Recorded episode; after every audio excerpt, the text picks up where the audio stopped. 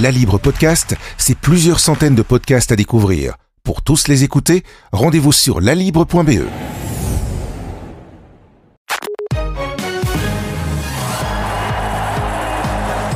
David Leher, avec vous, on va parler euh, de Remco Evenepoel qui, euh, qui, qui vous a été raconté à travers les yeux de son papa. Alors, euh, on le sait, hein, Remco a eu un, grave accident il y a quelques mois sur le Tour de Lombardie. On peut le dire, il est passé par des moments compliqués.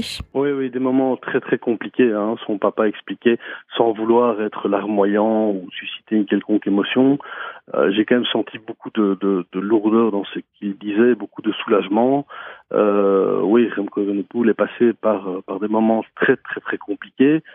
Et ses parents aussi finalement, puisqu'ils ont vécu toute cette longue convalescence, tout ce long chemin ensemble, qui je pense finalement, et ça c'est la, la bonne nouvelle, euh, fait qu'ils en sont sortis plus forts, euh, à commencer par Remco Evenepoel. Alors justement, comment euh, sa famille, ses proches ont-ils vécu cet accident? Bah, Ils l'ont vécu avec, euh, avec une certaine pudeur, ils n'ont pas voulu embêter leur fils euh, avec ça, ils l'ont laissé euh, parler au moment où lui le souhaitait. au début, ça a été très compliqué, ils n'en ont, ils n'en ont pas parlé, enfin lui n'en a pas parlé. Et puis finalement, bah, quand il est remonté sur le vélo, il a commencé à à vouloir, euh, bah, à vouloir discuter, à s'extérioriser.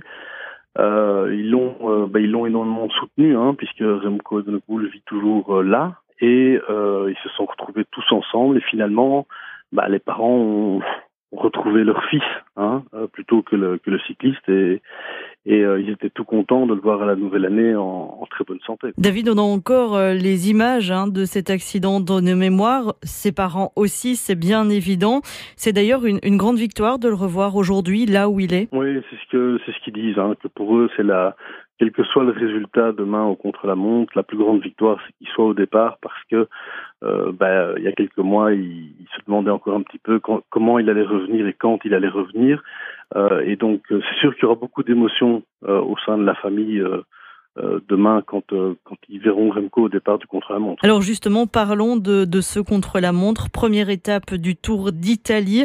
On le sait, hein, le chrono, c'est une des spécialités de Remco Evenepoel. Il fait d'ailleurs figure de favori. Oui, alors il n'est pas le grand favori, hein, parce que le champion du monde italien, Filippo Ganna, joue à domicile, s'est préparé spécialement pour l'événement. Donc je dirais que c'est un peu lui l'épouvantail de ce contre-la-montre.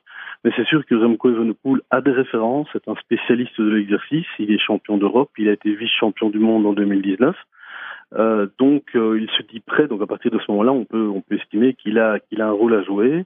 Maintenant, Remco Evenepoel l'a dit et on le sait, il préfère les contre-la-montre plus longs. Celui-ci fait 8,6 km et il préfère les contre-la-montre avec un, un tracé euh, un tracé vallonné. Or ici, ce sera tout plat. Mais bon, il se dit prêt et on verra bien ce que ça donnera.